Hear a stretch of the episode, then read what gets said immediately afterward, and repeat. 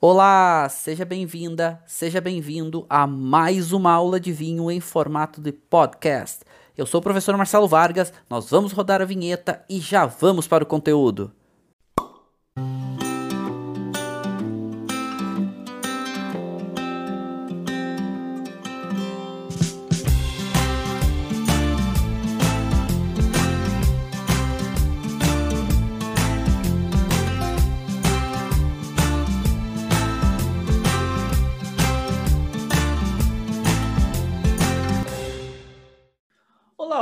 Sejam todos muitíssimos bem-vindos. Sou o professor Marcelo Vargas. Estamos começando mais uma aula do nosso grupo de estudos e degustação de vinhos, aonde vamos falar do sul da Itália. Também, claro, quando a gente fala de sul da Itália, eu gosto de agrupar também as ilhas, botar as duas principais, Sardenha e Sicília. A Itália tem várias ilhas importantes, lindas, incríveis, mas essas duas, inclusive, são regiões e são.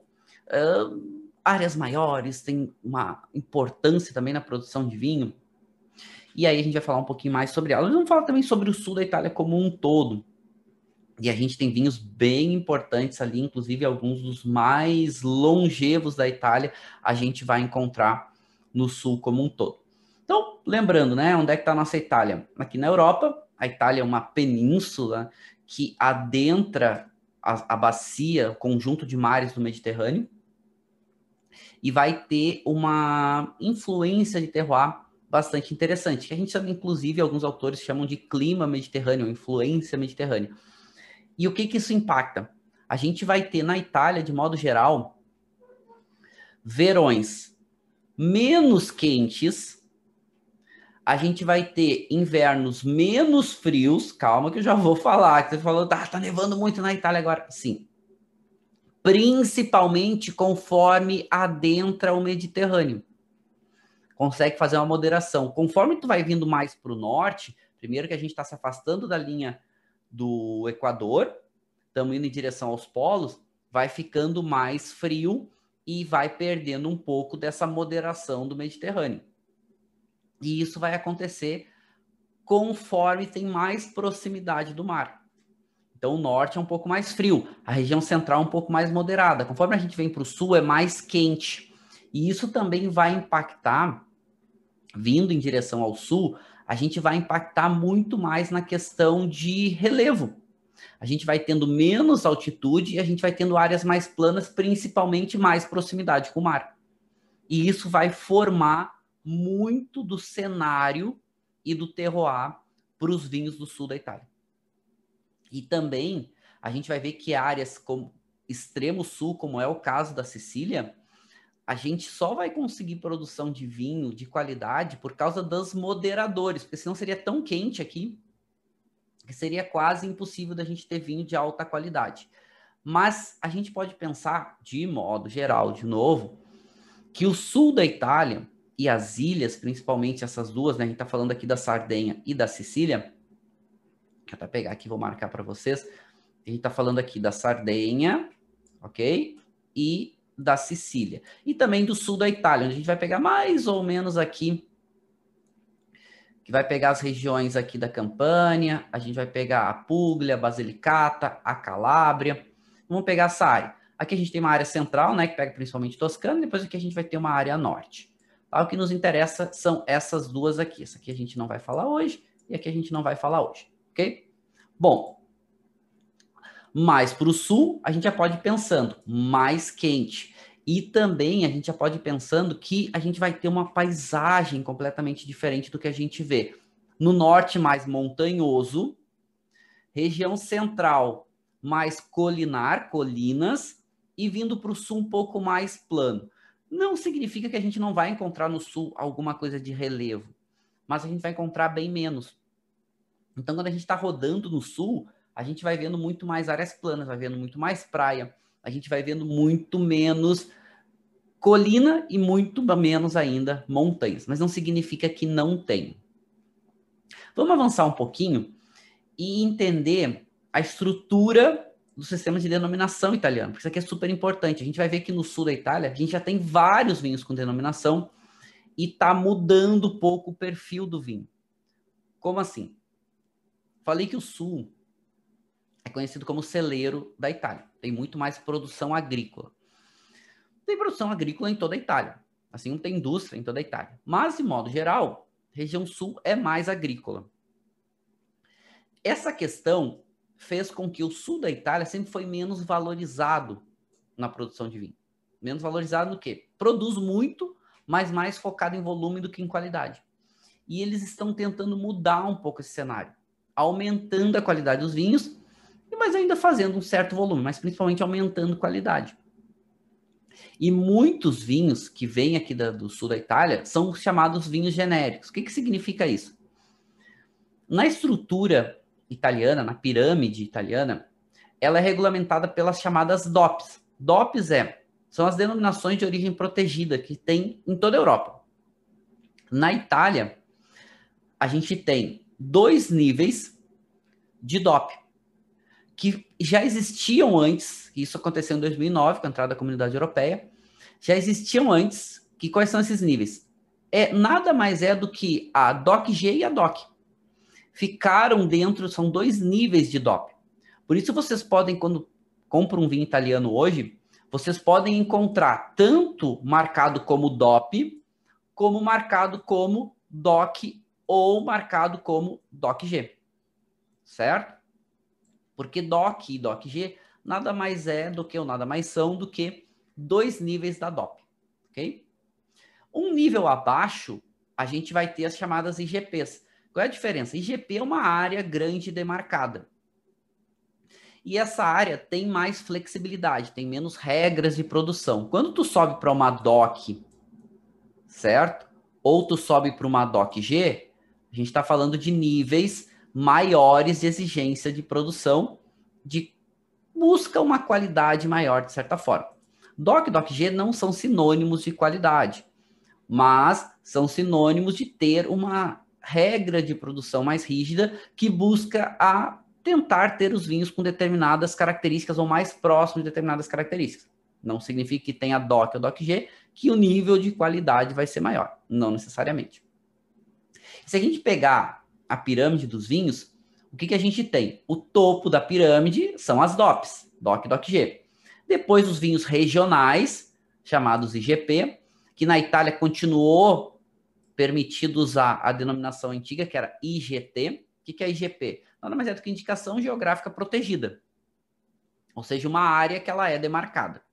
Na Itália, isso pela legislação europeia. Na Itália, essa, essa, esse tipo de classificação era chamado de IGT, Indicação Geográfica Típica, e continua sendo utilizado. Então, vocês podem encontrar tanto IGP quanto IGT, a gente está falando da mesma coisa. Mas os vinhos que não têm uma classificação são os vinhos que são produzidos em grande volume. E esses vinhos, que antigamente era chamado de vino da távola, que são aqui a base da pirâmide, são vinhos que podem vir de. As uvas podem vir de lugares diferentes, as uvas não precisam ter, inclusive, tu não precisa ter classificação de ano, tu não precisa ter classificação de safra só vai chamar, por exemplo, de vino rosso ou vino bianco. São vinhos de volume, inclusive muitos são vendidos a granéis, são vendidos com recipientes grandes.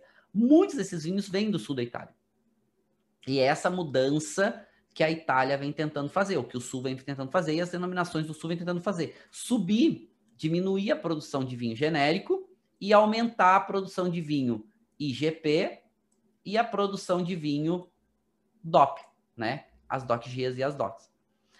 Não que não tenha bastante no sul, a gente tem, mas ainda um grande volume para os vinhos genéricos. Inclusive, esses vinhos genéricos, e a gente está falando de regiões mais quentes, esses vinhos genéricos abastecem boa parte da Itália e até da Europa. Lembrando que a Itália é o maior produtor de vinhos do mundo em volume, ok? E boa parte desses vinhos do sul que são regiões mais quentes, são vinhos um pouco mais concentradinhos, um pouco mais alcoólicos. E eles são muito utilizados, inclusive, em misturas com outros, outras áreas, outras uvas de outras regiões, para trazer um pouco mais de álcool, para trazer um pouco mais de corpo. E muitas, muitas vezes esses vinhos são mais ralinhos em outros lugares. Mas é um vinho genérico. E agora, desde 2009, esses vinhos genéricos, que antigamente eram chamados de vino da tábula, não são mais, tá? Eles são chamados hoje somente de vino, né? Então, por isso, essa classificação vino rosso, vino bianco. Eles ganharam agora a permissão, desde 2009, de também alguns desses vinhos genéricos trazer né, a indicação do ano e a indicação da uva. Mas continuam sendo vinhos genéricos. Isso também já é um avanço, antigamente não podia. Antigamente só tinha, só podia nesses vinhos genéricos, só podia colocar que era vino rosso e vino bianco, e não podiam ter né, referências. Exatamente para, de certa forma, forçar a produção a subir um pouco de nível, ok? Eles entenderam que isso não funcionava bem, agora estão permitindo um pouquinho mais. Mas, de modo geral, a gente vai ter vinhos de mais qualidade quando a gente sobe do genérico para IGP e quando a gente sobe de IGP para DOP, ok? Então, legal. Quando eu falar DOC-G, vocês já sabem o que eu estou falando. Estou falando de DOC, vocês já sabem o que eu estou falando. Quando eu estou falando de GT, vocês já sabem o que eu estou falando. Quando eu falar de vinho genérico, também já sabem.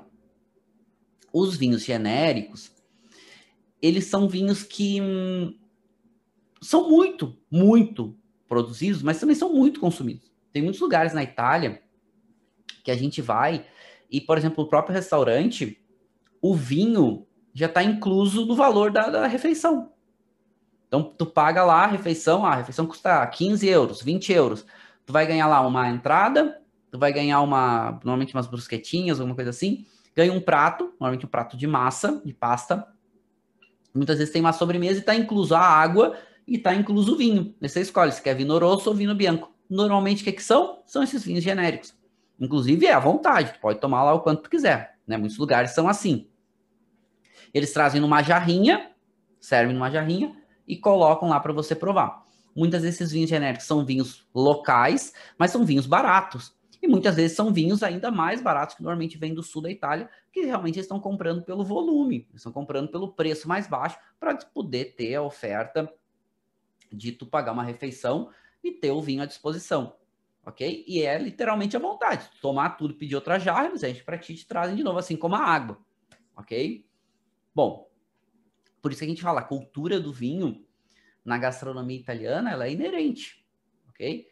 Claro, normalmente esses restaurantes têm carta de vinho que tu paga um valor para tomar uma garrafa de um vinho com uma qualidade maior, certo? Mas para quem não quiser, tem muitas regiões turísticas também em Roma, para quem vai a Roma, tu vai, em, vai na, no, no, no Trastevere por exemplo, né? Que é aquele bairro super cultzinho e tal. É, você vai lá, tem muitos restaurantes que você paga e também tem o vinho à vontade. Né? Nas regiões turísticas também tem isso, não só nas em algumas em algumas alguns restaurantes menores ou mais interioranos. região turística também tem. E são esses vinhos mais baratos. Bom, vamos avançar. A Itália é dividida em 20 regiões. Essas regiões são algumas delas inclusive autônomas, tem uma flexibilidade um pouquinho maior, mas é essas regiões que normalmente vão fazer as, as, as suas denominações, elas vão estar linkadas dentro de uma região.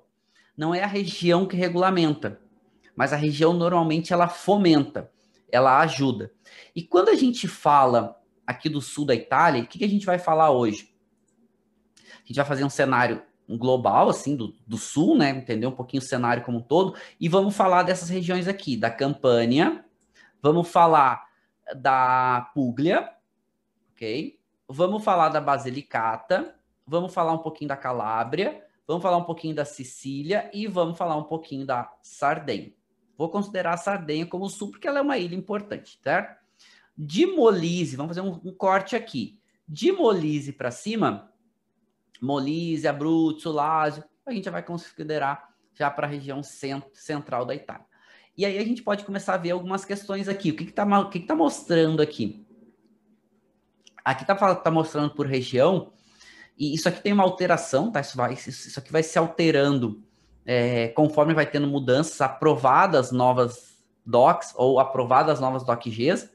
Isso hoje na Itália é bem mais rígida, bem mais demorado mas se a gente contar que a Itália hoje tem mais de 400 DOPs, né, entre DOC-G e DOC, elas têm um processo de mudança que acontece.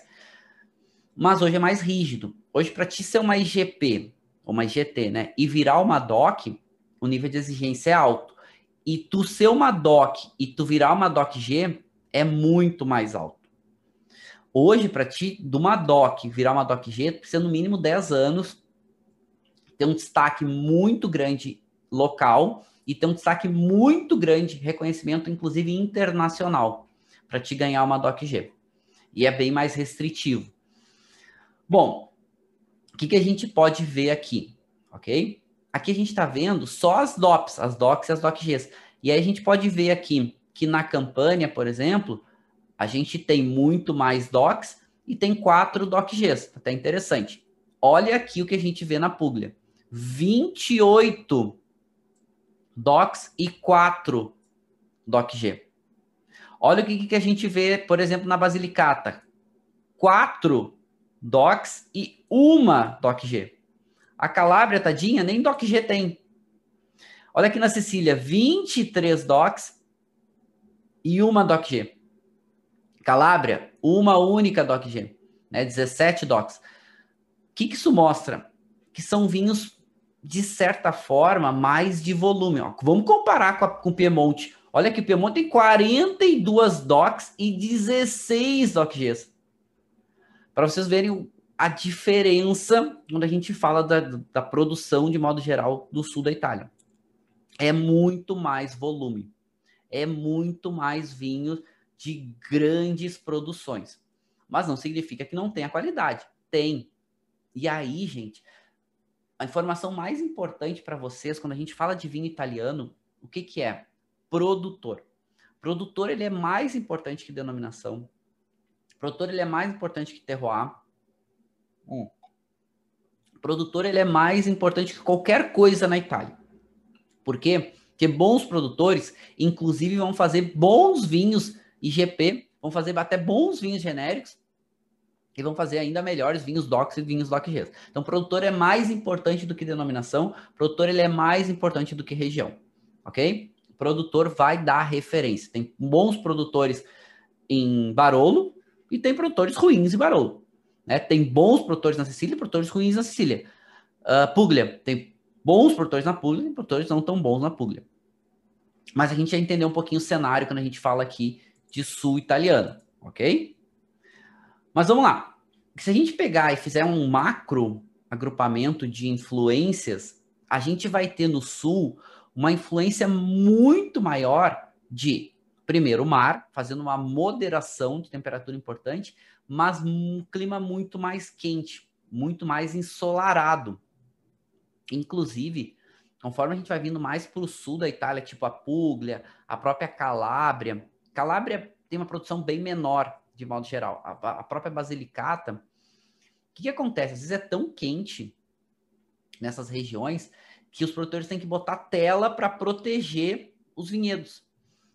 Tela para proteger do quê?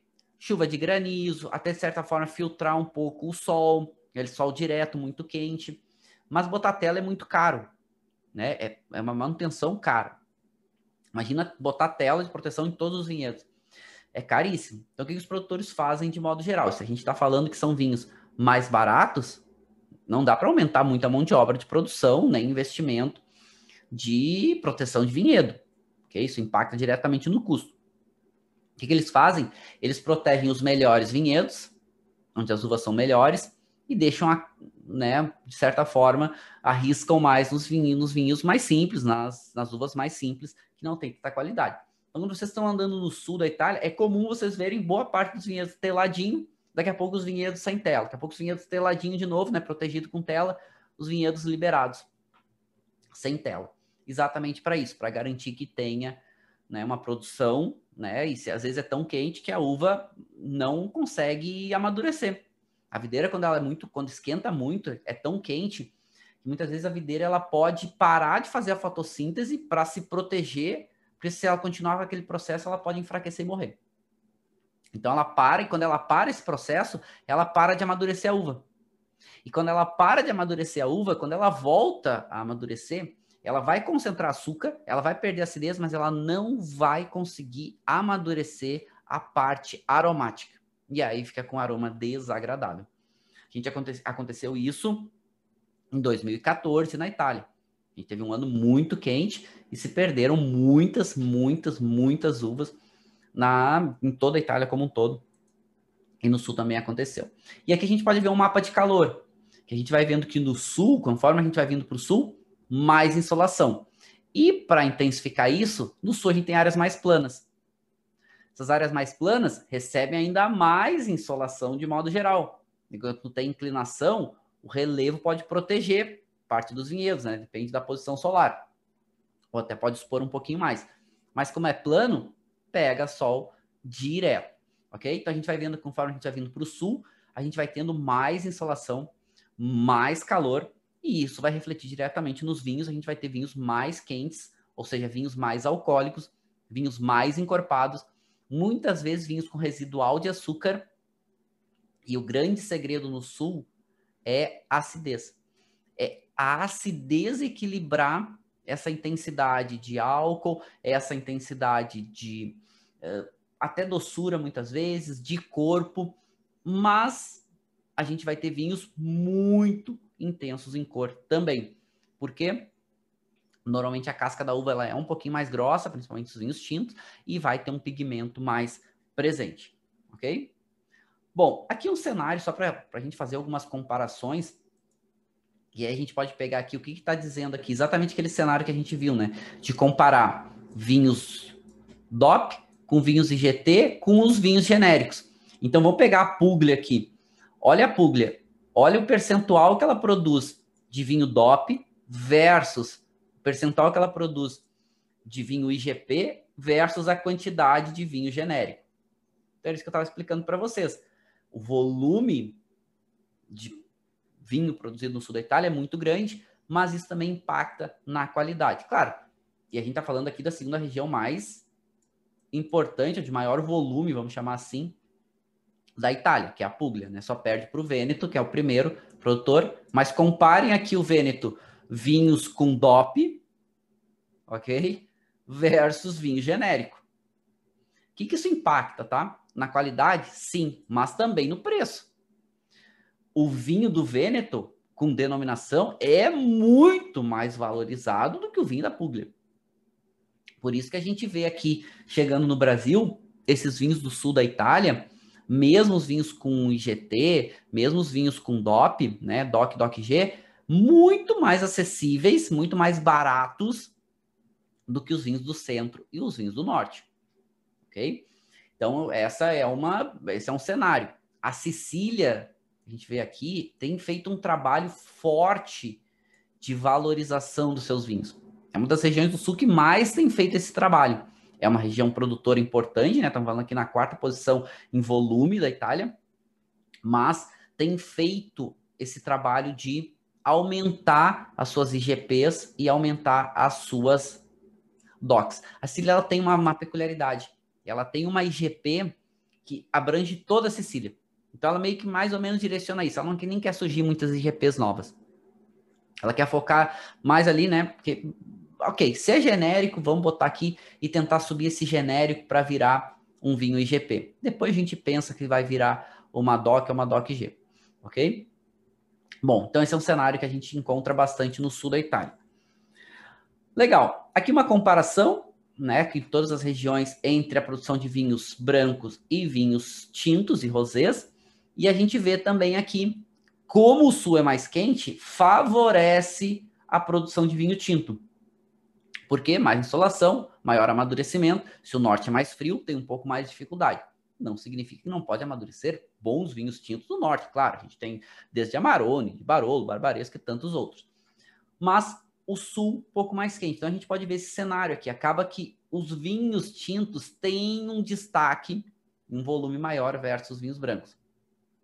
A gente pode ver isso na Sardenha, né? a gente pode ver isso muito aqui na Puglia, a gente pode ver isso na. A Sicília tem uma peculiaridade, tá? Esse volume de vinho tinto vem subindo versus os vinhos brancos. Porque nesse processo de valorização, por mais que o branco ainda seja, tem um volume um pouquinho maior, e esse branco, porque tem muitas uvas brancas aqui plantadas para produção de marsala também, né? Uvas como a própria catarrata, insólia e outras, então elas têm um volume grande, um impacto grande ainda. Mas vinho tinto são os mais valorizados e cada vez mais aumentando e tomando essa proporção dos vinhos brancos. E aí a gente começa a entrar um pouco na cultura da nossa Itália e vamos começar a entrar nas regiões também. E quando a gente fala de sul da Itália, se tem uma coisa que o sul é incrivelmente rico, é cultura social e cultura gastronômica. A diversidade da gastronomia, a Itália como um todo, né? Tem essa, essa, essa gastronomia muito rica, mas essa cultura deles social e essa cultura relacionada né, do, do cotidiano, da, das pessoas, do lugar, com a gastronomia é impressionante. E aí já começa falando, né, da tarantela. Aliás, a tarantela é uma dança que eles fazem que é típica e a cultura conta que era uma dança que se fazia inclusive após a refeição, que era festejar, né? Festejar que estavam todos reunidos, que estavam confraternizando, enfim. E a tarantela é clássica música do sul da Itália. Não está bem comprovado ainda, né? Todos os artigos que eu li não, não tem uma comprovação, mas provavelmente ela nasceu na Campânia, ali no sul, mas com uma inspiração forte, porque tem uma região na Puglia, uma área que tem uma relação forte, inclusive, e eles contam, né? Tem várias lendas relacionadas com o surgimento da tarantela, também pode ter sido na Puglia, enfim, mas mais provável na, na, na que é baseada no, no, no, na, na aranha, na tarântula. Porque quando ela mordia as pessoas, elas, as pessoas meio que entravam num transe e entravam, ficavam meio malucas, assim. Então a tarantela é um pouco isso, né? As pessoas meio que entraram num transe ali, curtindo, dançando e tal. Histórias à parte, lendas à parte. A, a, cultura é muito linda, a dança é muito legal. E é uma dança também relacionada com a gastronomia. Então a tarantela é do sul da Itália e é uma história linda, assim. Vocês vê um show de tarantela, é realmente muito legal. E aí a gente entra na região, na campanha, como a primeira das nossas regiões hoje que a gente vai falar. A campanha fica aqui, certo? A capital é Nápoles. E o que, que a gente tem na campanha? Vulcão. Né? Então a gente tem, muito solo vulcânico aqui. A gente tem um vulcão chamado Vesúvio, clássico, né? A gente soube da, da, da história de Pompeia. E o Vesúvio é um vulcão muito perigoso. Ele está inativo há muitos anos. E qual é o problema? Ele ele chama um vulcão explosivo, ele vai retendo energia, ele não dispersa essa energia. E ele vai retendo, como uma panela de pressão. Só que daqui a pouco ele explode. E quando ele explode, esse é o perigo, ok? Mas ele não fica soltando fumaça, ele tá lá fechadinho. Então, né, inclusive tem várias cidades ali em volta. O governo italiano diz que vai conseguir avisar, né, quando tiver, não sabe quando, pode demorar anos, milhares de anos, ou pode acontecer a qualquer momento. É super monitorado, tem várias cidades ali em volta, e o governo diz que vai conseguir avisar quando tiver os primeiros indícios para tentar evacuar as pessoas, para não acontecer o que aconteceu em Pompeia, ok? Mas vamos falar. Vesúvio, solo vulcânico. Então aqui a gente tem muito solo vulcânico. E tem uma uva, algumas uvas, mas uma especificamente que adora solo vulcânico. E essa uva se chama aliânico ou agliânico, certo? se fala aliânico. E essa uva, ela é responsável por produzir alguns dos vinhos tintos mais potentes e longevos da Itália. E ela adora solo vulcânico, ok? Inclusive tem denominações aqui extremamente famosas como Taurasi. Taurasi é uma denominação para aliânico, uma DOCG importante. E aliânico é uma uva potente, intensa, muito tanino, muita cor, uma acidez de média para muita, muita intensidade. É um vinho que precisa de tempo para ele conseguir amaciar. Mas que mais que a gente tem aqui antes de falar dos vinhos? A gente tem na campanha a legítima mussarela. A mussarela nasce aqui, inclusive a mussarela de búfala é uma DOP importante e, gente, é simplesmente espetacular vocês comerem uma mussarela ou até uma burrata, que é o mesmo princípio, só não tem o nome de mussarela, de qualidade. É simplesmente, foi uma das, uma das coisas mais espetaculares. A gastronomia é, é redundante ficar falando, né? Que é bom, que é muito bom. Mas uma das maiores experiências gastronômicas que eu tive foi comer mussarela original, a DOP mesmo, né? Mussarela de búfala. E simplesmente incrível, é muito bom. E a gente vai ver que a, gastronomia italiana ela não é uma, uma, gastronomia requintada, ela não é uma gastronomia né, de minúcias, ela é uma gastronomia de qualidade. E o meu uma legítima mussarela com um azeite de qualidade, um tomate, né, um tomatinho com bom vinho, gente, é simplesmente espetacular. Bom, é da campanha. Então, a legítima mussarela é da campanha, ela nasce aqui. E ela vai ganhar um nome, inclusive, né? Na mussarela de búfala vai ser uma denominação, uma área demarcada que pode produzir essa legítima mussarela. E aqui o Vesúvio, né? Então a gente vê, olha aqui, a gente vê a quantidade. Nápoles, aqui a gente está vendo, né? Nápoles é relativamente perto do Vesúvio, mas tem muitas outras comunidades. Mas tem muito solo vulcânico nessa região. E esse solo vulcânico vai impactar diretamente nessa uva aqui, que é a principal uva da região, que é o aliânico e vai fazer a principal DOC. Essa é uma região que então a gente viu, né? Tem algumas DOCs, quatro principalmente, ou essas quatro dão a maior referência para esses vinhos, mas a principal é com aliânico e se chama Taurase. Taurase é uma DOCG, onde exige no mínimo 85% de aliânico e que pede, a regra de denominação, na verdade, exige que tenha um amadurecimento no mínimo de três anos é o vinho potente. Todo vinho caliânico são vinhos potentes. São vinhos intensos. O pessoal está falando aqui uh, que visitou Pompeia, que foi na região de Nápoles e tal. É uma região muito linda, vale muito a pena conhecer. Pompeia é uma energia diferente, né? Para quem vai lá, mas é uma experiência de vida, acho que vale a pena. É, um, o pessoal também produziu uh, o Lacrima Christi, sim, Lacrima Christi também é produzido aqui. É um vinho aqui também da região da Campânia. A gente vai falar um pouquinho depois. É, a Itália toda maravilhosa. Realmente ele é, né? A Fulvia tá falando que é, é, incrível, né? Vale muito a pena conhecer o Sul, mas como eu falei, programe um pouquinho melhor, porque o Sul tem menos estrutura, tá? Então, Taurasi. Taurasi é o principal vinho da campanha. É a principal denominação. É a DOC-G, aliânico, é disparadamente o vinho com maior potencial de guarda junto com o Sagrantino e alguns Barolos, às vezes alguns Brunelos, mas com certeza se a gente pegar aí Sagrantino, que fica na, na Úmbria, e pegar Taurasi aqui. Taurasi eu vi que, principalmente os principais produtores, tu toma aí com pelo menos 20 anos de idade para ele estar tá começando a se mostrar bem. Né? Mastro Berardino, que é o principal produtor de Taurasi, que é o produtor que eu mais gosto, os vinhos dele, assim, ele recomenda abrir a partir de 15 anos, 20 anos, para começar a mostrar o que, que esse vinho pode entregar de melhor. O que, que muda de modo geral, quando a gente fala de Taurasi versus Barolo, inclusive eles chamam, né? Dizem que é o, é o Barolo do Sul. Ele é muito mais caráter de fruta preta do que fruta vermelha. Ele é muito mais um caráter uh, mais. O tanino um pouco mais grosso, até um pouquinho mais intenso, um pouquinho mais granuloso que Barolo, mas tem mais cor também. Tem um pouco mais de intensidade de cor. Depois, que a gente vai ter na campanha Greco de Tufo, né, que é com a uva greco, e Fiano de Avelino, que são duas doxias importantes, dois vinhos brancos, e a, o nome já está dizendo, né, greco de tufo e Fiano de Avelino, ou seja, a região uva greco que vem da região de tufo ganhou uma DOCG, a Fiano, a uva Fiano que vem da região de Avelino ganhou uma DOCG.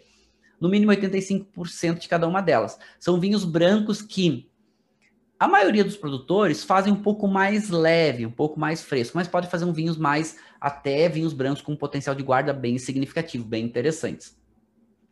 Recomendo provar esses vinhos. O greco, um pouquinho mais notas de frutas mais cítricas, né? Um pouquinho mais essas notas que remetem a uma nota salina, uma nota salgadinha. Fiano já é um pouquinho mais frutado, um pouquinho mais floral e, de certa forma, consegue ter um potencial de envelhecimento um pouquinho maior. Vale a pena provar. Produtores de destaque na campanha, Mastro Berardino para Taurasi, disparado.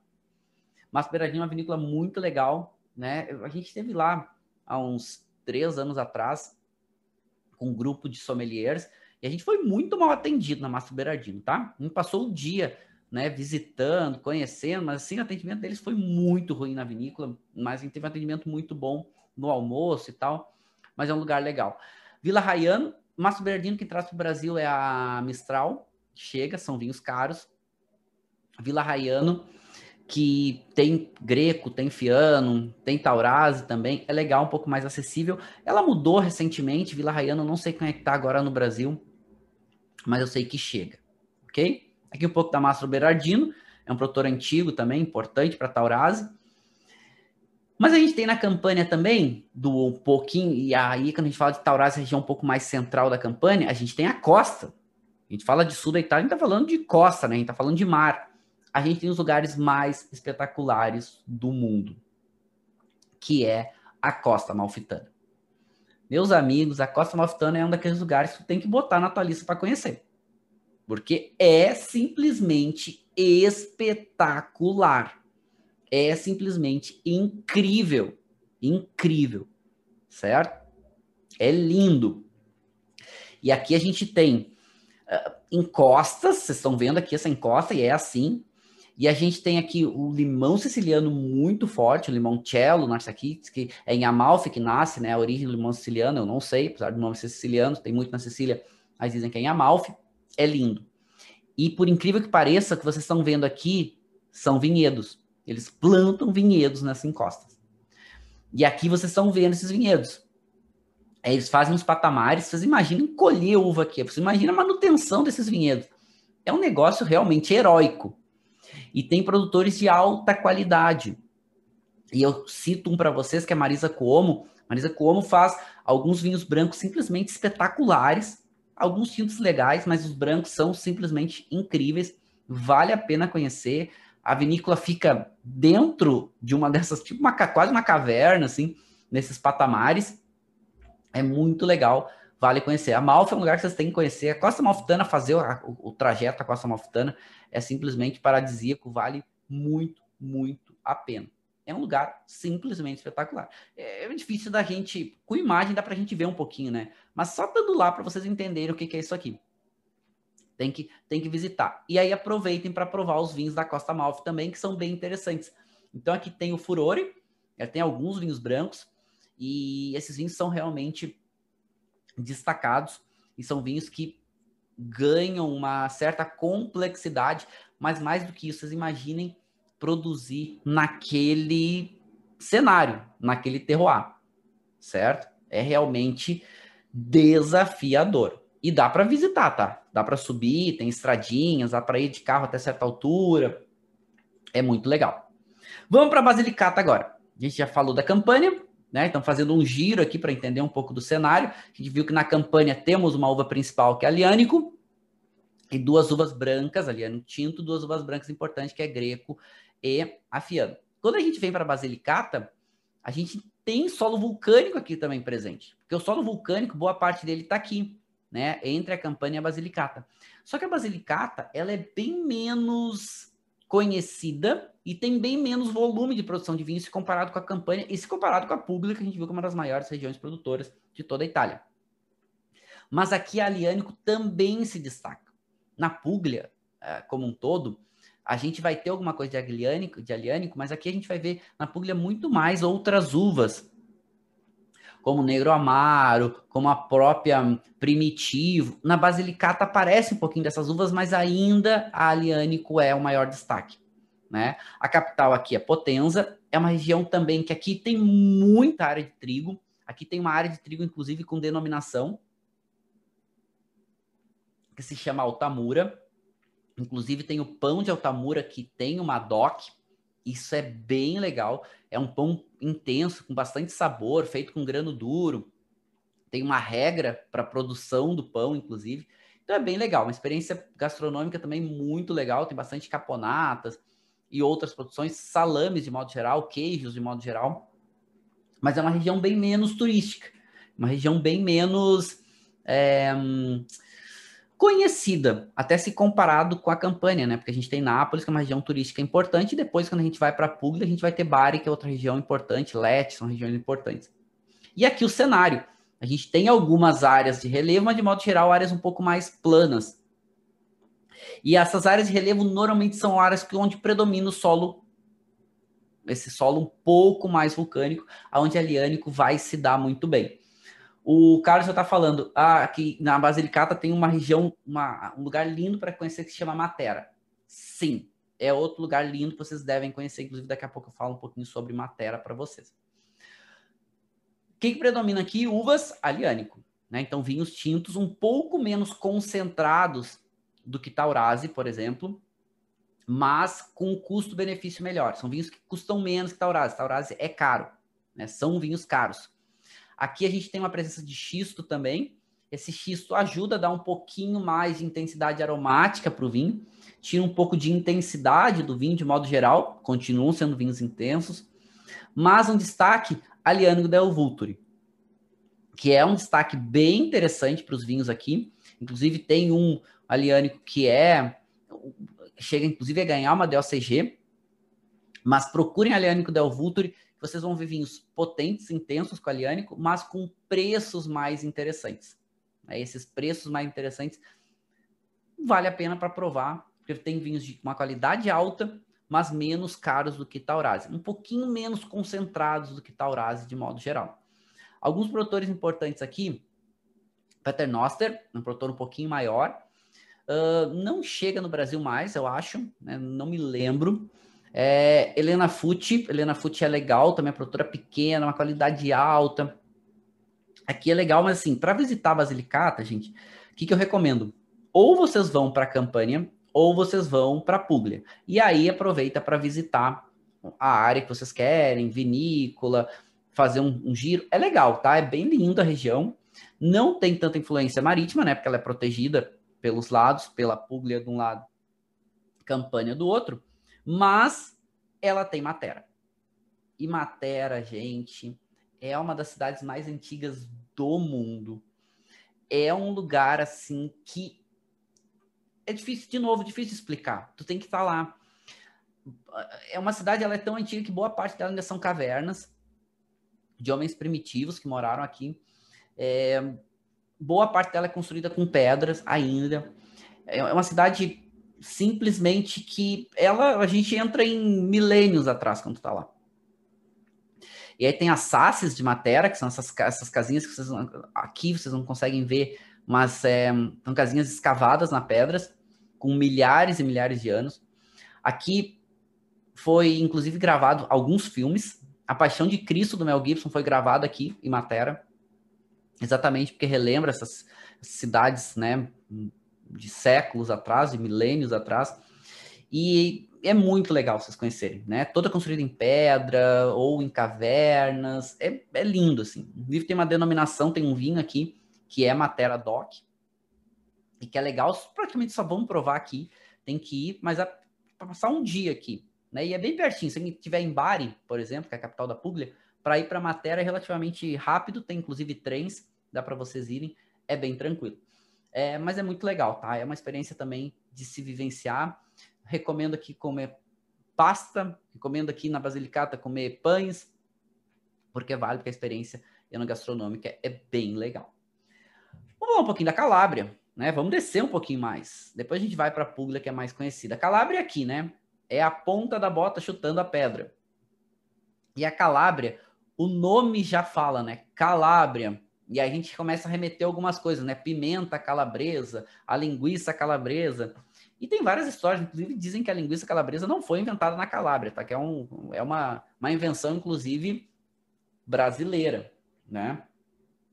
Que é uma invenção, inclusive, é, desenvolvida aqui em São Paulo, etc, etc, etc. Tá? Mas o porquê da linguiça calabresa? Porque ela usa pimenta calabresa. E aí sim diz que a pimenta é, vem dessa região, tem essa origem, que é uma pimenta uh, ressecada, até um pouco defumada, uma pimenta extremamente forte. E aqui a gente tem na Calábria muita dessa, dessas picâncias, dessas comidas picantes. E realmente tem a Basilicata tem um pouco, a Sicília tem um pouco, mas a Calábria tem muito. As tem muitas caponatas aqui, tem muitas dessas geleias, tem muitas dessas compotas. É muito legal. Inclusive tem algumas, a pasta aqui também é muito presente. Mas a produção de vinho aqui é um pouco menos volume, um pouco menos conhecida e até um pouco menos valorizada, mas é uma região extremamente quente. É muito quente. E aqui um destaque também, gastronomicamente falando, é além das pimentas, o próprio pimentão. Pimentão também tem um destaque grande aqui.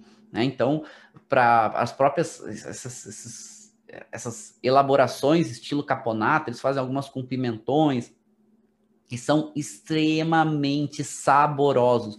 Não são tão intensos, por mais que a gente fale que sejam picantes, não é aquela picância é, exagerada, porque tem muito sabor, e o sabor ajuda um pouco, né, a dar uma equilibrada. O pessoal tá falando aqui que para fazer o caminho lá, a gente tá falando da Basilicata, fazer Bari, Altamura, Matera. É um circuitão. É verdade. É, eu, a gente fez, eu fiz, quando foi a última vez, eu fiz esse circuito de Bari, Altamura, Altamura, essa área que eu falei de produção importante de trigo, e depois vai a Matera. Vocês podem fazer isso, é relativamente rápido. Dá para fazer até de trem, tá? De trem saindo de Bari. De Bari a Matera, passando por Altamura, vocês vão levar uma hora e pouquinho, tá? É bem legal. Agora voltamos para a nossa Calábria. E a Calábria é muita praia, né? Uma, parece uma península, né? A ponta da península. E regiões muito quentes, muito ensolaradas, muito sol regiões muito com praias lindíssimas, mas não, não é tão visitada, tem menos estrutura. E a própria produção de vinho, se vocês pegarem aqui, né, tem algumas docks, não tem dock G, são áreas mais espaçadas, são áreas mais distantes, por mais que a gente tenha aqui uma denominação relativamente grande, né, que eles chamam de terra e de consenza, acaba sendo mais amplos, né? São áreas mais distantes, assim. De certa forma, guardadas as proporções, lembra um pouco, se a gente pegar aqui a nossa campanha gaúcha, aquela que as vinícolas distantes uma da outra, né? Apesar de, da parte visual ser bem menos. É, não tem uma relação com a campanha, só para dizer mais ou menos aquela relação de distância, tem que se programar para visitar vinícolas, para ir de um lado para outro, tem que ser bem programado. Mas é bem mais barato. Posso dizer para vocês que tem uma vantagem no sul, além de ser lindo, é o preço. Tudo é mais barato no sul, certo? A comida é mais barata, o vinho é mais barato, hotel é mais barato, tudo é mais barato. Se tu comparar com o centro-norte, muito mais. E se tu sai da região um pouquinho mais turística, é mais barato ainda. Tu come muito bem e paga relativamente barato. O que, que a gente tem no, no, na Calábria? A gente tem uma uva que se destaca. Essa uva se chama Gaglioppo. O que, que acontece aqui, né? apesar de que os melhores vinhos dessa região ainda serem vinhos com aliânico e vinhos com primitivo, a uva primitivo se adapta muito bem ao calor, tem essas uvas que ganham um certo destaque muito regional. E aqui a melhor DOC com essa uva, com a Gagliopo, é essa, essa DOC que se chama Tiró. Tiró, inclusive, uh, chega aqui, se eu não estou enganado, no Brasil, eu acho até que é a Decanter que traz, esse produtor é chamado Limbrand, ou trazia, tá? Porque não é também tão famoso. Tiro... Ah, não, acho que quem traz Limbrand é a, é a 20. A importadora é a 20, tá? É a 20 que trazia Limbrand. E essa Dop Tiró, que é um vinho muito frutado, tem um tanino um pouco mais intenso, é uma uva tinta, tem tanino um pouco mais intenso, um pouco mais grosso, um pouco mais rústico, e normalmente muito intenso em álcool. Normalmente falta um pouco de acidez para equilibrar o conjunto um vinho muito mais potência, né? Muito mais intenso. Mas é uma experiência bem interessante, tá? Uma experiência que vale a pena provar quando possível. E alguns produtores interessantes aqui, mas principalmente Librand acaba tendo um pouquinho mais de destaque. Mas a gente pode ver outras uvas aqui, como o caso da própria Primitivo. E a Primitivo ela vai ser protagonista ou uma das protagonistas aqui na Puglia. E aí na Puglia, a gente está falando de uma área extensa de terroir, extensa de território, uma diversidade muito grande, muito vinho de volume, muito vinho barato, mas muito vinho também com nível de qualidade maior. E o que, que, eu recomendo vocês comerem na puglia, dentre tantas outras coisas? O chamado oriquete. Oriquete é essa pasta feita com manual, extremamente manual, que inclusive quem vai a Bari, que vai ali na, na cidade Vecchia, que é um bairro, né? Que é o bairro antigo de Bari, que é a capital da Puglia. Vocês vão lá, entram no meio das velhinhas, vocês vão ver muito dessas tiazinhas na frente de casa fazendo o oriquete, que é essa massinha aqui, manualmente. Mas é uma delícia, certo? E como eu falei, a comida italiana ela é mega elaborada, ela é muito saborosa. Os ingredientes têm muito sabor, a gastronomia tem muito sabor. E aqui o oriquete é bem clássico dessa região. E eu recomendo fortemente vocês provarem. É uma loucura. Vocês vão lá, tiazinha no meio lá, da galera lá, na frente de casa, né, fazendo. É bem interiorano, né? Mesmo Bari, que é a capital, é mais interiorano. vocês vão ver lá muito isso aqui acontecer e vale a pena provar. A Puglia é muita praia, é lindo, tem lugares aqui simplesmente espetaculares. E vinhos, né? A gente pode falar inclusive do mais famoso aqui no Brasil, que é Primitivo de Mandúria, cada vez mais caro. Daqui a pouco fala um pouquinho de Primitivo. Aqui um pouco das áreas de produção de vinho mais importantes da Puglia. E a gente vai ver que a gente tem Mandúria aqui, que em volta de Mandúria vai ter o primitivo de Mandúria. A gente vai ter outras uvas aqui mais, de certa forma, valorizadas aqui ou mais importantes.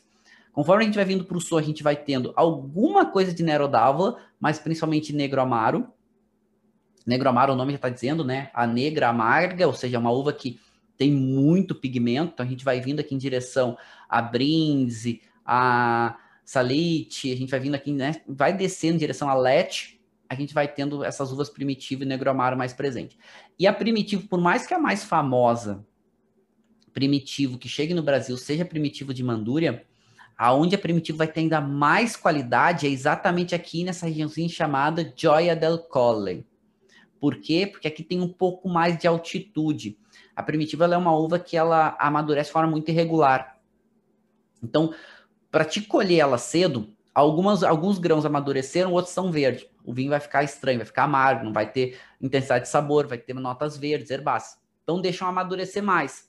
Só que aí algumas uvas ficaram sobremaduras e algumas amadureceram adequadamente. E aí o que, que faz um vinho? Normalmente com residual de açúcar, mais peso, mais álcool, mais corpo, muita cor e normalmente residual de açúcar, porque deve colher ela mais tarde. E isso é primitivo. E aí a gente tem uma, o mais conhecido é um primitivo de Puglia, que é uma IGP que abrange toda a Puglia, que chega bem barato no Brasil. O primitivo de Mandura é uma DOC, é mais caro, chegam bem caros, principalmente primitivo de vinhas velhas, chegam bem caros no Brasil, faixa de 300 reais, quase uma garrafa. E Joia del Colle, que são os melhores primitivos, acabam não chegando, chegando muito pouco, mas são os melhores. Quem toma um grande primitivo não vai esquecer é muito difícil tomar um grande primitivo. Esse é o problema. Eu tomei, o melhor primitivo que eu tomei foi lá, num produtor chamado Gianfranco Fino, um vinho chamado Ex. É simplesmente incrível a complexidade, o equilíbrio, é um pouquinho mais encorpado, um pouquinho mais alcoólico, mas a acidez consegue quase segurar um conjunto. É outra experiência, mas só toma lá. Lá eu paguei 50 euros a garrafa não chega no Brasil, e se chegasse, seria aí na faixa de quase mil reais, provavelmente, uma garrafa dele. Mas é muito legal, assim, é, tu entende a diferença de um que o produtor faz para um vinho, mesmo com a uva primitiva. Muito valorizado, aqui tem alguns lugares legais também para conhecer. Procurar essas denominações que são denominações um pouco menos conhecidas, mas que prezam um pouco mais por qualidade, como o caso de Joy del Colle é uma boa dica para quem vai para a Puglia, certo? Tem quatro DocGs, tem 28 docs e 6 IGPs. Por mais que as, doc, as DocGs aqui não tenham um destaque tão grande, acaba valorizando um pouquinho mais o vinho, o pessoal tem um pouco mais de cuidado. A Primitivo, que é a mesma Zinfandel nos Estados Unidos, mas a origem dela é daqui, é daqui que ela vai para os Estados Unidos. Por mais que os Estados Unidos tentaram né, dizer que veio que ela vem, que ela vai ter uma só origem lá nos Estados Unidos, enfim, mas já é comprovado que não é verdade. Provavelmente a origem mesmo da uva é na Croácia, vai para a Itália, da Itália vai para os Estados Unidos. A Patrícia está dizendo que uh, comprou um primitivo de Mandúria e pagou 400 reais a garrafa. Sim, tá muito caro. Tá muito caro. E normalmente primitivo tem uma doçura, uma doçura residual um pouquinho maior. Lá na Puglia, alguns produtores plantam São Giovese para tentar trazer um pouco mais de acidez para os vinhos, como os vinhos de primitivo e os vinhos de negro amaro. Mas ok, eu acho que está melhorando o nível de qualidade, está subindo. Aqui no Brasil a gente valorizou demais primitivo de Mandúria, todos chegam muito caros e o nível de qualidade nem sempre acompanha, certo? Mas regiões muito quentes. Lugar para conhecer aqui na Puglia, vocês têm que conhecer é Alberobello. Alberobello, essas, eles têm essa trule, trule, né? essas casinhas com um telhado de pedra, que é em formato cônico, e que a história é muito linda, né? Que é uma vila, é uma vila, um vilarejo, mas é muito legal. é uma cultura muito bacana, inclusive tem vinhedos aqui, dá para ficar hospedado nos Trulli. A gente ficou, quando a gente foi a última vez, a gente não ficou no Trulli, a gente ficou num local que tinha os Trullizinhos para visitar, enfim, depois a gente vai, a gente foi na, nesse, em Alberobelo para conhecer, passear. Tem vinhedos aqui também, mas aqui é muito mais turístico, mas vale a pena conhecer. Conta a história rapidamente, por que, que eles começaram a construir isso? Era um vilarejo que uh, era muito. Os impostos eram muito agressivos para o governante local. Ele, era, ele cobrava muito caro. E ele cobrava os impostos sobre as casas. Então, o que, que eles faziam? Eles criavam essas casas, e aí, para ser considerado uma casa na época, tinha que ser uma casa constituída com paredes e telhado. Então, o que eles faziam? Quando os cobradores, conta a história, tá? Quando os cobradores vinham para cobrar eles, eles desmontavam os telhados e ficavam só as edificações e eles fugiam né, para a parte de floresta, para não encontrarem eles. As pessoas chegavam lá, os, os, os cobradores de impostos chegavam lá, viam só as edificações, achavam que era abandonado e iam embora. E eles não pagavam impostos. Eles voltavam, reconstruíam os telhados com as pedras, né, empilhavam as pedras. Então, esses telhados, eles são pedras sobrepostas sem cimento. São só pedras sobrepostas uma sobre a outra, para eles poderem desmontar e montar. Mas virou um local turístico muito legal, uma vilarejo muito bacana, então vocês devem conhecer Alberobelo, que é muito bacana. Aqui falando um pouquinho de primitivo, inclusive pouca gente conhece, mas primitivo de Mandúria tem uma DOCG, e essa DOCG é somente para os vinhos doces, eles chamam de Mandúria Dolce Naturale, que tem o residual de açúcar alto, ainda mais alto. E, na verdade, esse vinho nasceu primeiro em primitivo, de Mandúria, e depois foi fazer o vinho seco, que, entre aspas, é seco. A maioria que chega no Brasil é meio seco, porque tem residual de açúcar bem alto, então um pouco mais intenso. E tem os primitivos de Puglia, que é essa IGP, que é o mais conhecido, aí chega aqui no, aqui no Brasil relativamente barato, faixa de 60, 70, 80 reais. Tem subido um pouco mais agora, tá? Produtor para vocês provarem primitivo que chega no Brasil com um nível de qualidade interessante, Lucarelli. Quem traz Lucarelli para o Brasil é Porto a Porto e Casa Flora. É mais fácil de encontrar, é interessante. Gia Francofino é o pai deles todos, mas não chega no Brasil. Tem que provar quando vocês forem à Itália, principalmente ao sul da Itália. Outro produtor importante que vai ter aqui no, na Puglia é Antinori. Antinori é um produtor importante na Itália inteira. E aqui na Puglia eles vão ter a vinícola chamada Tomaresca. Tomaresca são os vinhos da Puglia que eles fazem. Esse Pietra Bianca é espetacular, é um vinho de Chardonnay muito bom, com uma mineralidade muito presente, uma nota salina. Ele é salgadinho, mas é muito gostoso, bastante frutado, pouquinho mais encorpado, pouquinho mais de álcool presente. Mas é legal, querem provar alguns vinhos. Uh, Antinori chega no Brasil, então é mais fácil para vocês, né? Eu acho que quem traz Antinori para o Brasil é o Wine Brains, então é legal para vocês provarem os vinhos da Puglia com nível de qualidade interessante e alguns até um pouco menos, né, tão menos convencionais, a gente já tem um pouco mais de acesso a primitivo, mas agora um Negro Amaro um pouquinho mais de qualidade. É bacana, uma dica bacana aí para vocês. Lucarelli é legal, um produtor que. É, aqui eu tô falando de Antinori, mas Lucarelli é um produtor que também é legal, porque o nível de qualidade dele é interessante, nível de qualidade alto. Na Puglia, um lugar para vocês conhecerem, ok? Que é muito legal também, que recomendo fortemente é esse restaurante. Esse restaurante aqui se chama Grota Palassassi. Ele fica literalmente dentro de uma pedra, ele é no subsolo de um, de um hotel que a, o tempo foi desgastando, criando caverna, e eles criaram um restaurante dentro da caverna. É um lugar lindo, então vocês podem ver aqui essa vista, aqui é o restaurante, ó. É uma caverna que tem um andar de cima, né? Tu desce, são vários andares, tu chega aqui embaixo, é simplesmente espetacular porque é essa vista que vocês estão vendo aqui.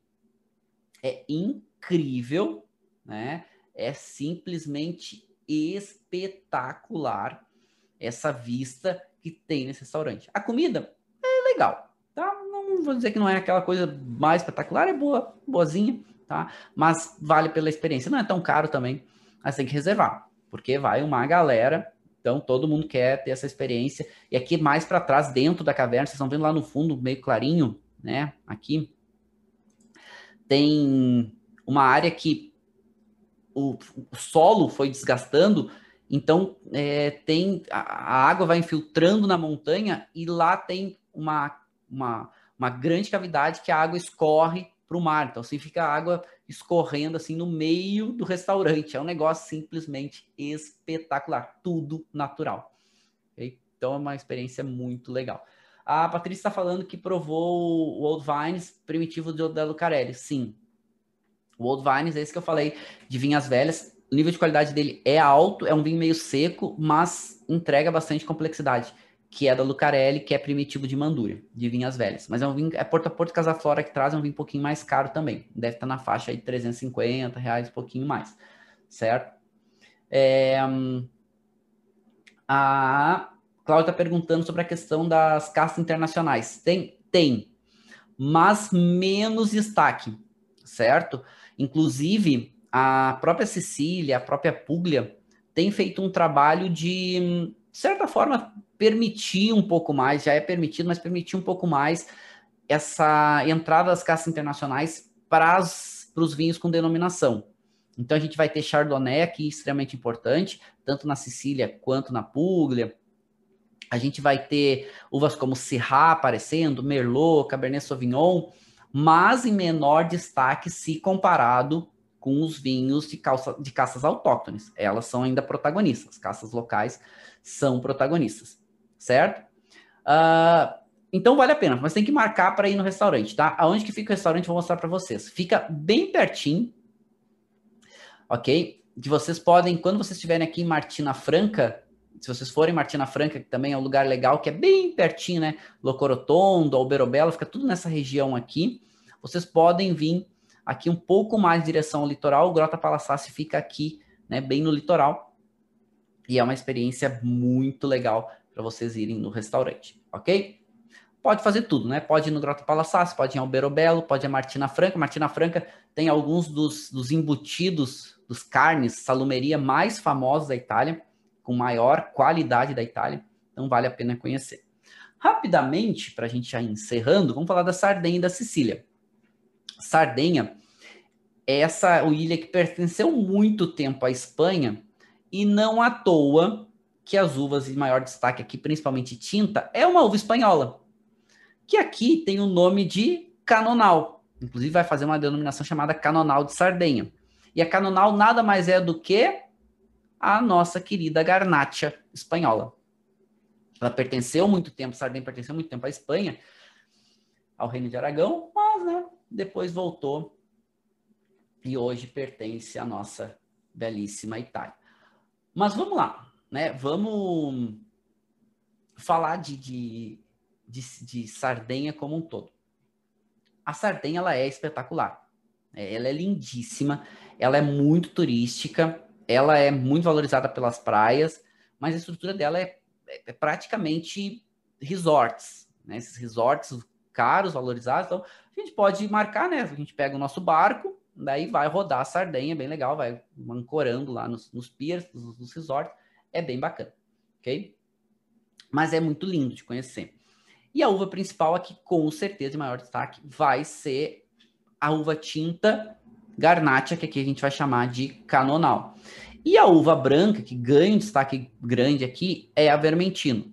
Então, se a gente parar para somar aqui, a gente tem quase 60%, ou até mais, né, quase 70% da produção entre Garnacha e Vermentino. Canonal de Sardenha, que pode ser produzido em toda a uva, é a principal denominação aqui. Vale a pena conhecer. Bons produtores fazem vinhos com uma qualidade bem alta, inclusive alguns até com vinhas velhas. Bom, principal produtor aqui com certeza vai ser Gabas e Argiolas. Detori também é um bom produtor, mas Gabas é um destaque. Chega no Brasil, quem traz para o Brasil é a Decanter. Detori, se eu não estou enganado, a Decanter também traz para o Brasil. Então procure o Canonal de Sardenha que vem aqui da região da, da Sardenha, né? E que, de preferência, algum produtor de alta qualidade, ok? Gabas é um destaque aqui, vale a pena. É, são os vinhos um pouquinho mais caros, né? Se a gente parar para olhar, quem já sobrevoou a Sardenha, ou quem já teve andando na Sardenha, quem já visitou a Sardenha, vê que ela, tem, ela é muito montanhosa, principalmente essa região mais norte aqui. e algumas inclinações facilitam a exposição solar, porque a garnate ela precisa de um amadurecimento um pouquinho maior, ela move um pouco mais tardia, senão ela não consegue desenvolver bem suas notas aromáticas. E aqui ela consegue esse, essa boa quantidade de sol, essa boa insolação e a própria inclinação ajuda, apesar de ter muitos vinhedos que também são um pouco mais planos. Muitos dos vinhedos planos também são com outras uvas, principalmente a vermentino, mas também a gente tem a garnate. Então, canonal de Sardenha é a dica para vocês provarem aqui. Vamos lá, vou falar da Sicília, que é a nossa última região. Dica da Sardenha, o pessoal perguntou, vamos visitar a Sardenha. Sardenha tem uma gastronomia muito baseada em frutos do mar, muitos, também muita questão de pasta, enfim, tem uma gastronomia internacional forte também por causa do turismo, mas vai visitar porque é realmente muito lindo. E vamos para a nossa última região aqui do sul da Itália, e aí a gente vai falar da nossa bela Sicília, né? A Sicília, aonde tem uma das gastronomias mais ricas de toda a Itália. Recomendo fortemente vocês provarem o canole, vocês provarem o pistáquio, principalmente de Bronte, que tem uma DOP, ok? Bronte é uma das faces do Etna, principalmente a face, é a face oeste. E tem essa cidadezinha nessa comuna chamada Bronte, que tem denominação para o pistache, pistáquio. Eles fazem, a confeitaria na Sicília é espetacular. Eles fazem pães incríveis, eles fazem doces incríveis. Então, recomendo fortemente vocês provarem o pistáquio. É um clássico dessa região, eles fazem tudo com pistáquio, mas principalmente canole é muito forte nessa região, não só o canole de pistáquio, como outros canoles clássicos aqui. E aí a Sicília, ela é uma ilha relativamente grande e que tem uma diversidade também muito grande de terroirs. Então ela tem áreas que, primeiro, é uma ilha no extremo sul, né? Se a gente compara com a Itália é muito quente. Ela precisa de moderadores locais, onde a temperatura ela é moderada, para conseguir produzir vinhos de alta qualidade. E aonde isso vai acontecer? Próximo ao mar, em altitude. E aonde a gente vai ter altitude? O Etna, por exemplo. O Etna, o Etna chega a 3 mil metros de altitude. Por mais que os vinhedos cheguem a mil, mil e pouquinho, o Etna vai a 3.300, que é um vulcão. Então, essa moderação de temperatura é extremamente importante para a qualidade do vinho. A Sicília muda rapidamente dos vinhos de volume para os vinhos de qualidade. Rapidamente é mais rápido que o restante do sul.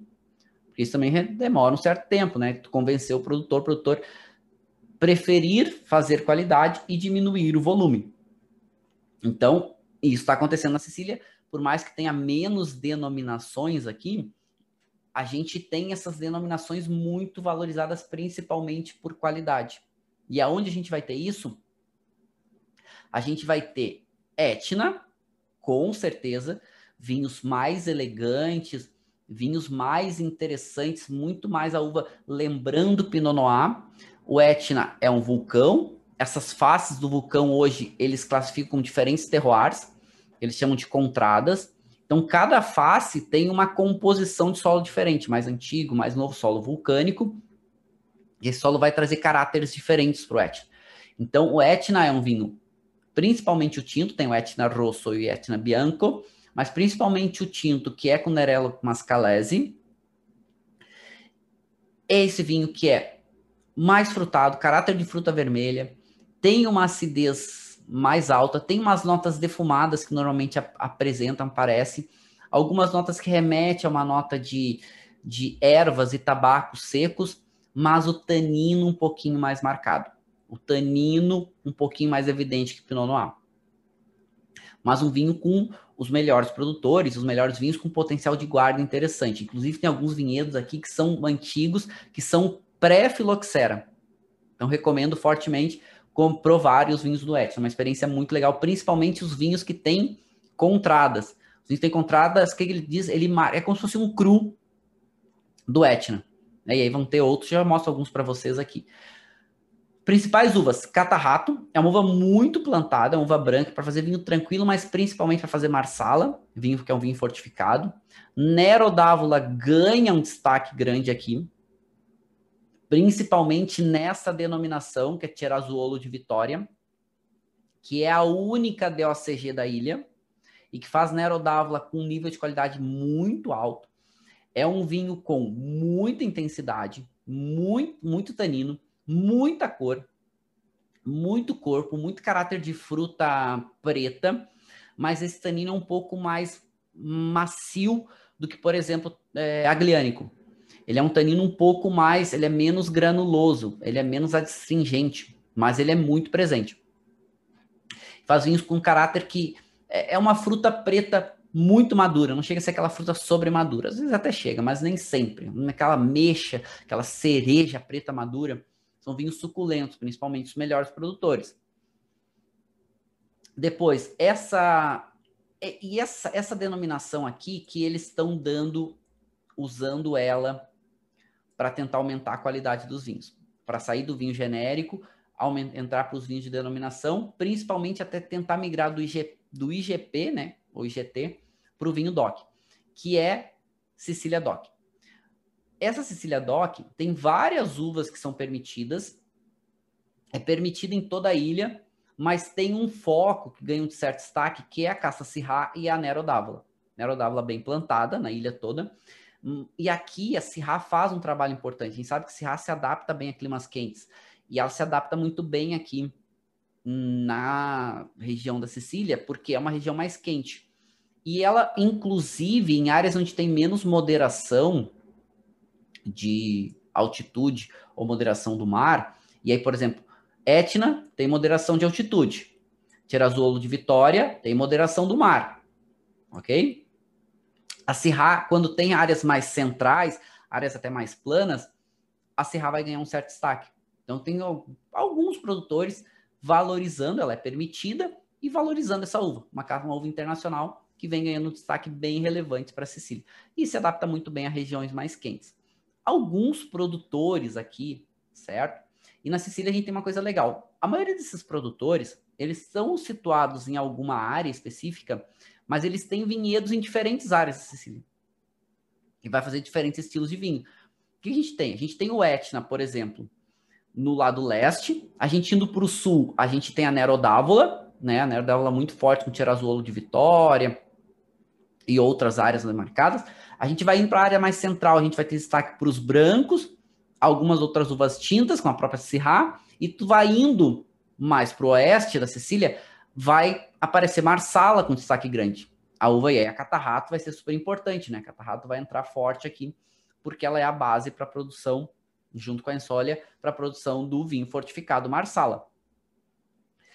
Então, é uma diversidade muito grande. É muito legal, recomendo fortemente vocês cruzarem a Sicília de carro, sem muita pressa, se possível, e ir conhecendo Sicília. Se quiser fazer uma viagem só para Sicília, recomendo, que é um lugar que vale a pena, porque a diversidade vai ser muito grande aqui. Vinhos pacitos aqui também ganham destaque, principalmente os brancos. Vinho pacito é colhe a uva, deixa ela secar, desidratar e vai fazer um vinho doce com uma intensidade de aromas e sabores e uma acidez interessante, porque tu colheu ela cedo e ela foi secando depois com essa técnica de apacimento. Alguns produtores, tá? aqui alguns dos melhores produtores de toda a Itália aparecem aqui. É, Cotaneira é um produtor que eu gosto. Aqui ele é muito forte em Etna, certo? Dona Fugata vale um destaque especialíssimo. Dona Fugata, quem traz para o Brasil é a World Wine. É com certeza um grande destaque de produção de vinho de alta qualidade da Sicília. Flório, para mim, é o melhor produtor de Marsala, então também recomendo, ok? Chega alguma coisa no Brasil. Planeta é outro produtor que também tem, ele fica na região central da Sicília, mas tem vinhedos em várias áreas, também vale a pena né, provar. Os vinhos da Planeta também chegam alguma coisa no Brasil. Bom, Sicília é uma experiência, né? É uma baita vivência principalmente para quem for. Chegam vinhos no Brasil, produtores importantes, mas a beleza e a cultura gastronômica do local, da Sicília como um todo, só vai vivenciar lá. Pode provar um pouquinho aqui. O Etna, com certeza é um grande destaque, uma experiência de vida subir no Etna, quando vocês puderem, vão. O Etna é um vulcão que não é perigoso, ele é um vulcão que eles chamam eruptivo, que, que significa que ele está seguidamente soltando ou fumaça ou lava, mas essa lava escorre lentamente. Então não tem perigo. Inclusive é um parque nacional, é aberto. Se quiserem conhecer um vulcão, conheçam o Etna porque é lindo Subir na cratera do Etna é uma das grandes experiências de vida que eu fiz, eu tive na minha vida. Bom, aqui vocês podem ver, né, a produção de vinho do Etna. A produção do vinho do Etna, ela fica, no sopé do, do, vulcão, certo? Vocês podem ver esse solo preto, né? Inclusive aquele, essa, esse solo que ele vai se solidificando com o passar do tempo e depois vai se desgastando essa rocha. Eles usam para fazer alguns patamares. É um solo muito escuro e algumas áreas até um pouquinho mais afastada da cratera, essa essa rocha vai se decompondo, vai virando uma composição de quase uma textura de areia, muito escura. E vai trazer esse toque muito peculiar para o vinho, né? Um vinho muito rico, muito complexo, com a uva Canarella Mascalese, um pouco mais elegante, e que é o meu vinho particularmente preferido da Sicília. Etna, apesar de gostar de quase todos. E um lugar para vocês conhecerem quando forem aqui, que é pertinho do Etna, é Taormina. Taormina também é uma cidade muito antiga, fica no alto de uma, uma, cadeia, uma montanha, e é lindo, né? Inclusive, vocês estão vendo aqui esse anfiteatro de Taormina, vários filmes foram gravados aqui, é muito, muito, muito, muito bonito, cheio de velhinhas, é um lugar espetacular. E vocês estão vendo ao fundo lá o Etna decorando a paisagem, né? Então aqui vocês podem ver um pouquinho ó, o Etna, né, nublado, e seguidamente ele está nublado, inclusive quem for subir no Etna nem sempre dá, tem que vai chegar no dia, tem que ligar para a estação base do parque para ver se o parque vai estar tá aberto ou não, para ver se pode subir. Mas é uma experiência muito, muito legal. Alguns produtores importantes, tá? Com destaque para determinada uva. Gulf, Gulf fica ali na região famosa de Nero d'Avola, um pouco mais para o sul. Gulf, quem traz para o Brasil é Decanter. Vinhos um pouco mais caros, vinhos com Nero d'Avola com nível de qualidade extremamente alto. Vinhos com potencial de guarda muito grande, inclusive eles falam de Tirazuolo de Vitória e outros vinhos. Recomendo fortemente, que é uma experiência de Nero d'Avola simplesmente espetacular. Eles têm vinho do Etna também, mas o grande destaque deles é Nero d'Avola. Falando de Etna, tá? E um produtor que chega no Brasil, quem traz é a Mistral, e que tem inclusive os crus do Etna, certo? Tenuta dele Terenere. Né? Inclusive está fazendo uma brincadeira, né? Está dizendo que a, a, Tenuta é a cantina a vinícola da Terra Escura, da Terra Preta. Né? Então está fazendo exatamente por causa do solo vulcânico. E aqui vocês podem ver o Etna Rosso, que é o vinho que pode pegar uva de qualquer parte do Etna, da área demarcada do Etna, e depois vocês estão vendo aqui os crus do Etna. O Etna, de acordo com a exposição, né, a face que eles chamam, são as contradas. Contradas são áreas demarcadas com uma exposição solar específica e uma composição de solo específica. São solos mais antigos ou solos mais novos e que vão dar características diferentes nos vinhos.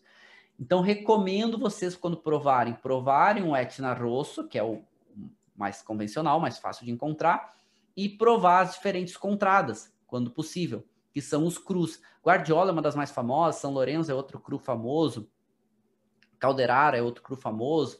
Então são depende onde tem a vinícola, né? Pode ter vinhedos, o que importa é o vinhedo nessas áreas cruz. Inclusive alguns estão comparando, alguns analistas aí no mundo comparando a produção de vinho no Etna com a Borgonha, pelo estilo do vinho e por essas áreas demarcadas que buscam características distintas, né? Mostram características distintas. Mas é, são meus vinhos preferidos, e quando eu falo de Sicília, recomendo fortemente vocês provarem. Dona Fugata, e aí finalizando, Dona Fugata tem vinhedos em toda a Sicília, mas a gente tem uma área muito peculiar, que é uma ilha chamada Ilha de Panteleria, que inclusive tem que. A produção, vocês não estão vendo aqui, mas a produção é em arbusto ou em vaso. Eles têm que cavar e fazer o vinhedo praticamente dentro de um buraco para proteger do vento. O vento levanta areia e danifica completamente a uva e os vinhedos. Algumas áreas mais protegidas conseguem. E aqui tem um vinho famosíssimo chamado Passito de Panteleria, que é feito com uma uva aqui que eles chamam de zibibo, mas nada mais é do que a moscatel. E eles fazem um vinho que é esse Passito de Panteleria, inclusive aqui eu trouxe o da Dona Fugata, que se chama Benrier, que é um dos vinhos doces também muito, muito complexo é um, acaba sendo mais caro, mas esse chega no Brasil também, vale a experiência. Isso aqui com um cantute, meus amigos. Cantute é aquele biscoito duro, né, feito de amêndoa. Tu pega o cantute, tu mergulha no, no passito de panteleria, ele vai absorver o vinho, vai amaciar o biscoito e vocês vão provar uma experiência sensorial gastronômica simplesmente espetacular, que é um bom passito com um bom cantute, certo? Para quem não sabe, enfim, né, a, tem alguns cantutes, tem um, tem um cantute que é fácil de vocês encontrarem aqui, quem faz, quem traz para o Brasil é a Nespresso, ela importa, que é um cantute italiano com um nível de qualidade bem interessante, tá? Esse é fácil de vocês acharem.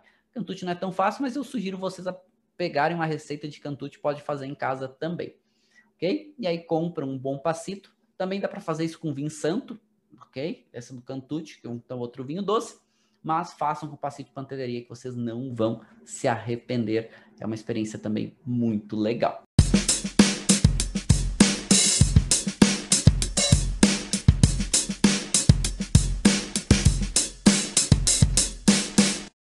Você acabou de ouvir uma aula de vinhos do professor Marcelo Vargas, em formato de podcast. Para mais conteúdos, dicas e materiais sobre a bebida, acesse o site www.marcelovargas.org. Um forte abraço e até o próximo encontro.